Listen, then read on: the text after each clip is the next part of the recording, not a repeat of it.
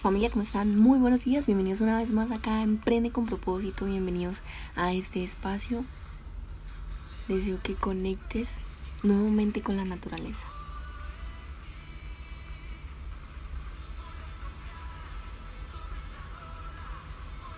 Si te vienes despertando, si ahí ya vas a iniciar tu día y si probablemente ese día, este día que vas a iniciar, está para agradar a Dios. ¿Cuál fue el primer pensamiento que tuviste? Vas a identificar el primer pensamiento que tuviste y vas a identificar fue positivo o fue negativo.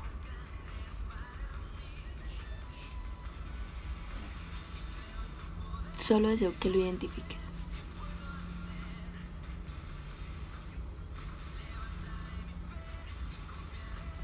Listo. Vamos a iniciar y vamos a dar inicio con este podcast espiritual. Así que el tema de hoy es cómo liberar un espíritu emprendedor. Y si algún, en algún momento tú te has preguntado cómo liberarlo, si ya eres emprendedor, excelente, has dado un paso de fe hacia adelante. Pero si quizás no lo eres, bueno, puedes compartir este podcast y aportarle valor a alguien que tú sepas que realmente le puede servir para liberar. Cuando yo te hablo de cómo liberar el espíritu emprendedor, recordemos que siempre que hablamos del cómo, surge una solución. Esa solución viene por gracia del poder de Dios. Y hoy te quiero hablar, ayer hablamos y esta semana venimos hablando bastante de la palabra de Juan. No necesariamente tenemos que hablar de Juan, la cuestión es hablar de qué fue lo que escribió él. Y recordemos siempre la dinámica. No estamos acá para compartir historias. No estamos acá para compartir hechos bíblicos. Estamos acá para compartir experiencias. Y cuando yo te hablo de compartir experiencias, tú vas a identificar que cada experiencia genera una reacción emocional. Entonces cuando tú vas escuchando la historia, vas a identificar qué es esa emoción y cuál es esa reacción emocional al momento de que yo te comparta la historia.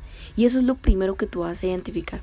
Así que cómo liberar un espíritu emprendedor, lo más importante es identificar básicamente qué es, qué es eso que tú deseas, qué es eso que tú quieres lograr y cómo dar un paso de fe hacia adelante. Eso es lo más importante. ¿Qué es eso que tú deseas? ¿Cómo deseas lograrlo? Y cómo dar ese paso de fe hacia adelante. Ahora, si tú identificas esto, ya te voy a compartir cómo lo vamos a hacer. Y la mejor forma para compartirlo y la mejor forma para identificar qué Dios quiere decirte hoy es esta palabra. Así que esto lo vas a poder encontrar en Juan 4. Y bueno, eso fue después de que Jesús le dijo a, a la samaritana y después de que Finalmente pasó todo esto cuando él le dijo que él era el Mesías. Después de ese proceso viene algo mucho mejor. Y quiero que hablemos de alimento. No solo de pan vive el hombre, sino de toda palabra que sale de boca de Dios. A veces creemos que con alimentarnos solo de alimentos físicos vamos a estar bien. No. Pero realmente quiero que te lleves esto.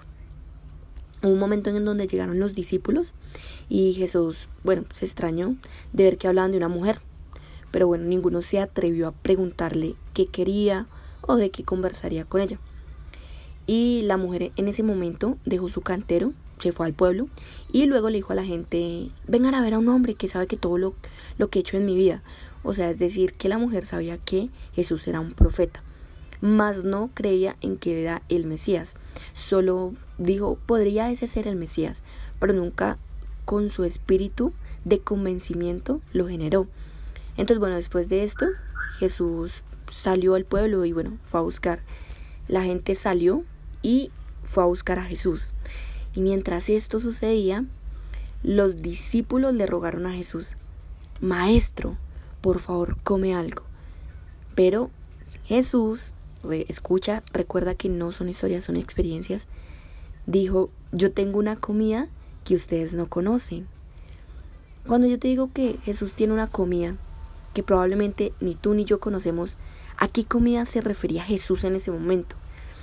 Y los discípulos, todos carnales como nosotros hoy en día somos, se preguntaron, ¿será que alguien le trajo comida? Pero a lo que yo quiero llegar es esto. Mi comida es obedecer a Dios y completar el trabajo que Él me envió a hacer. Y es en ese momento cuando tú vas a identificar y vas a liberar ese espíritu emprendedor. Tu comida es obedecer a Dios.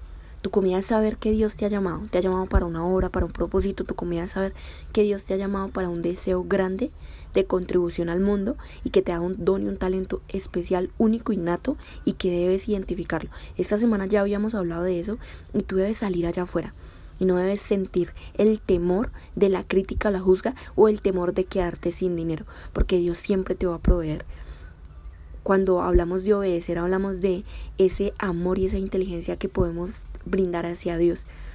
Así que Jesús dijo, y completar el trabajo que Él me envió a hacer. Jesús vino acá con un propósito de vida. Jesús vino a entregar la vida por muchas personas, para que muchas personas no solo murieran y fueran al cielo, sino que por el contrario en vida, en vida carnal tuvieran vida eterna. Ese fue el propósito de Jesús, salvar vidas. Pero ¿cuál es tu propósito? Así que liberar el espíritu emprendedor significa que tú identifiques hoy que has sido llamado para algo mejor, que has sido llamado para sembrar.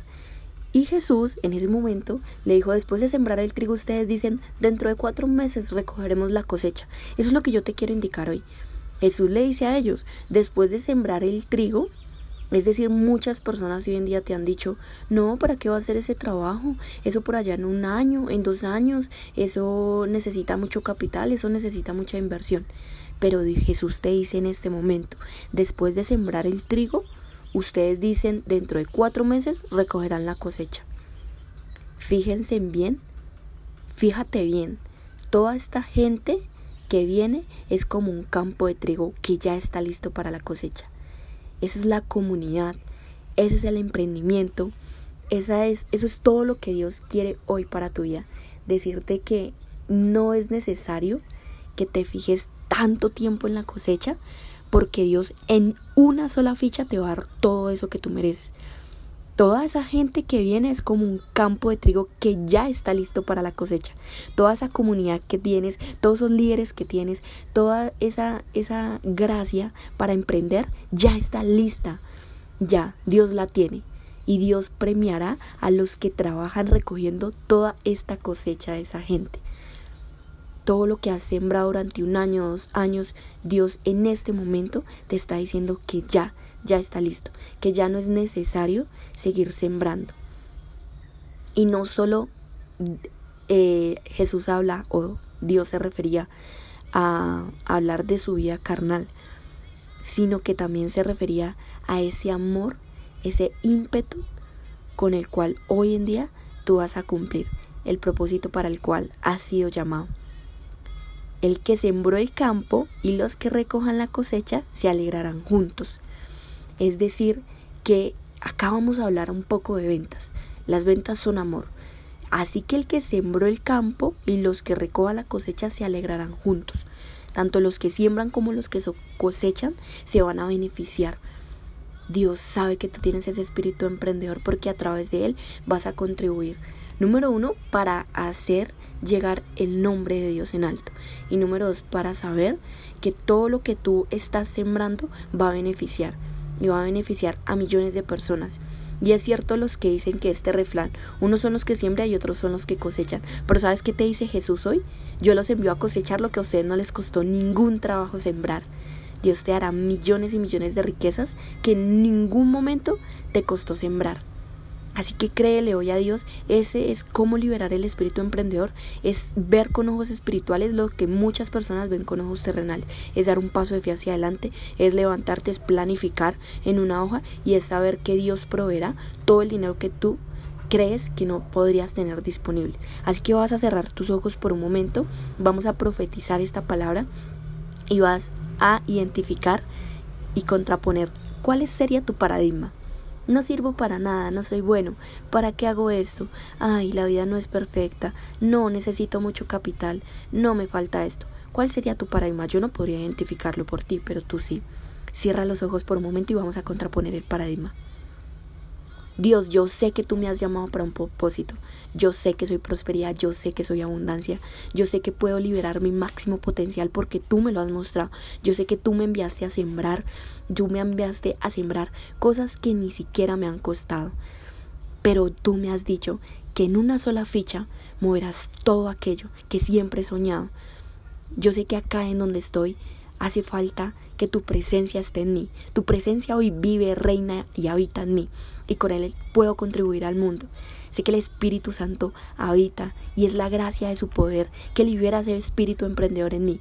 Puedo lograr todo lo que me proponga, puedo lograr todo lo que tengo en mente, puedo ser capaz de salir, de sentir, de amar, de contribuir, de servir. Déjame inspirar a muchas personas a través de mi talento y mi propósito. Sé que tú tienes la gracia y la fortaleza de llevarme a caminos en donde el enemigo nunca quisiera que fuéramos.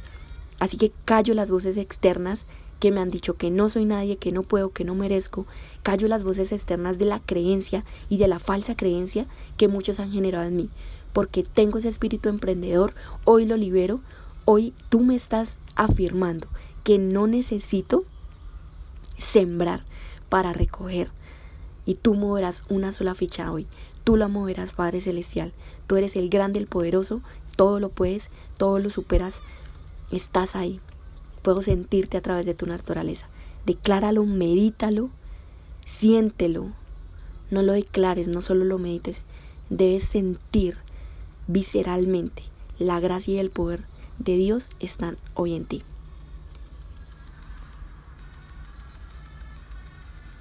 Escucha su gracia y su poder. Por siempre por siempre en tu amor.